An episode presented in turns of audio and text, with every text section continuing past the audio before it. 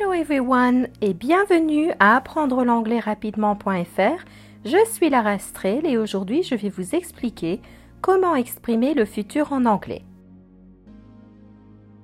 Lara consulte son agenda. It is my birthday on Saturday. Lara réfléchit à ce qu'elle pourrait faire pour son anniversaire et elle pense What am I going to do on my birthday?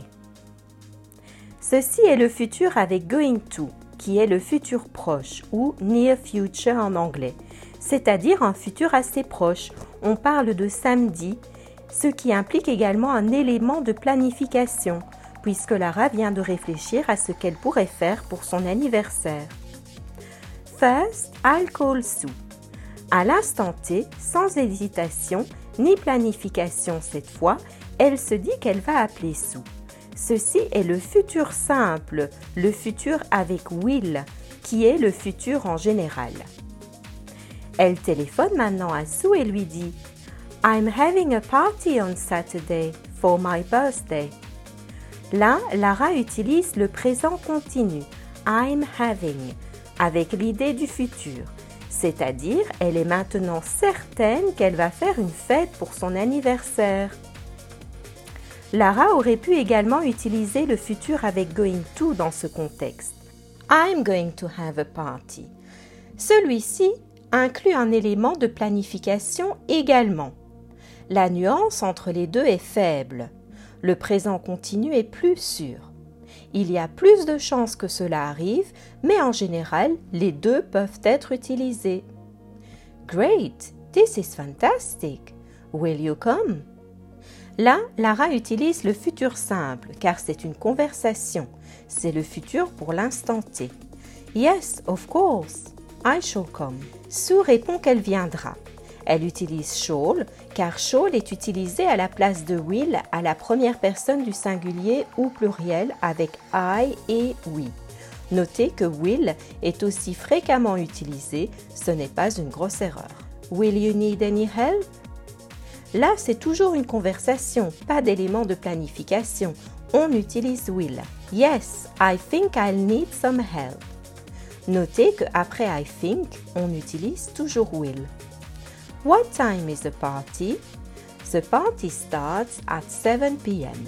Malgré que la fête se déroule samedi, donc dans le futur, on utilise le présent simple quand on parle d'un horaire. Great! I'll come at 6 o'clock to help you. Thank you, that will be great. Quand on offre son aide, on utilise toujours will. I'll see you on Saturday. See you. We'll have a great time. On utilise will pour prédire le futur. Sue prédit qu'on aura du bon temps. Maintenant, Sue réfléchit à ce qu'elle pourrait mettre pour la soirée. Cette action va décidément prendre un moment de planification, donc elle va penser What am I going to wear on Saturday? Qu'est-ce que je vais mettre samedi?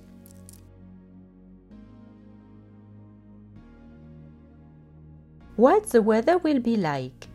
Comment va être le temps? Quand il s'agit du temps, il y a peu d'éléments de planification vu qu'on peut prédire le temps. Dans ce cas, j'utilise will. Sue consulte le temps pour samedi et voit qu'il fera beau. It will be hot and sunny. Il fera chaud, c'est un fait. In that case, I'll wear a summer dress. Sans hésitation ni planification, elle pense qu'elle portera une robe d'été. Maintenant, Sue réfléchit au fait qu'on va peut-être aller dehors et marcher dans le jardin. Elle prévoit donc de mettre ses sandales car cela sera plus confortable. Just in case, I'm going to wear my sandals.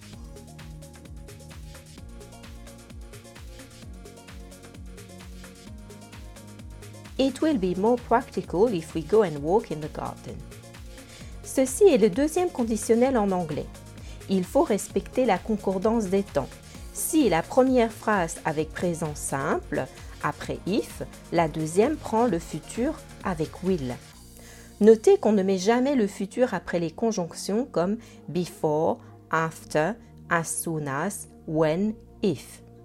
Notez aussi qu'elle utilise going to en parlant du fait qu'elle va mettre ses sandales, car le fait qu'elle anticipe aller dans le jardin indique l'élément de planification. Maintenant, Sue réfléchit au fait que la soirée, si on va dans le jardin, surtout risque d'être fraîche et qu'il faut prévoir une petite laine.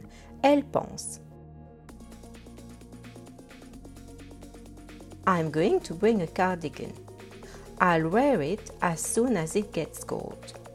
Je vais prendre un pull, je le mettrai dès qu'il fera froid. Notez bien qu'en anglais, après dès que, pas de futur possible, seulement le temps présent. Avec les conjonctions comme if, when, as soon as. If, si présent d'un côté, futur avec will de l'autre, c'est la concordance des temps. Sue regarde par la fenêtre et voit les nuages arriver. Elle se dit It is going to rain. C'est la deuxième utilisation du futur avec going to.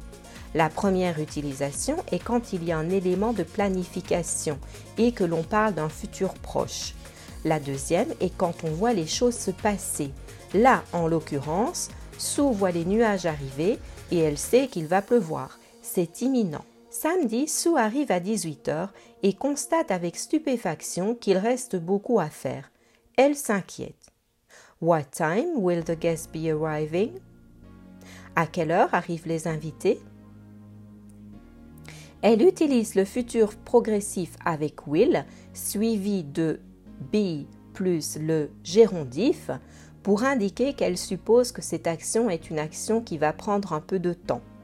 Elle ne s'attend pas à ce que tous les invités arrivent en même temps. En effet, Lara répond The guests will be arriving between 7 and 7:30 p.m.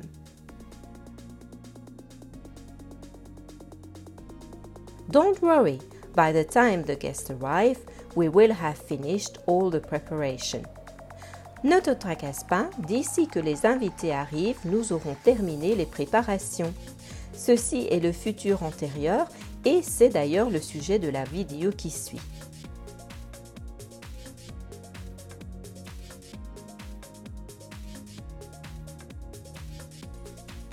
Call my mom now to come and help us. Donc sur le moment, elle décide d'appeler sa maman en renfort. Ou bien, elle part chercher son téléphone et elle dit I'm going to call my mom. Le fait qu'elle prend son téléphone anticipe l'action d'appeler. Il y a un moment de planification. On utilise le futur avec going to. I'm not worried. I think it will be a great party. On utilise will quand on fait des prédictions dans le futur. En résumé, quand on parle de quelque chose que l'on va faire prochainement, on utilise le futur avec going to. On peut également utiliser le présent continu pour indiquer qu'on est certain, mais la nuance avec le futur avec going to reste faible. On utilise le présent quand il s'agit d'un horaire ou après certaines conjonctions comme if, when, as soon as, when. On respecte bien la concordance des temps, présent d'un côté, will de l'autre.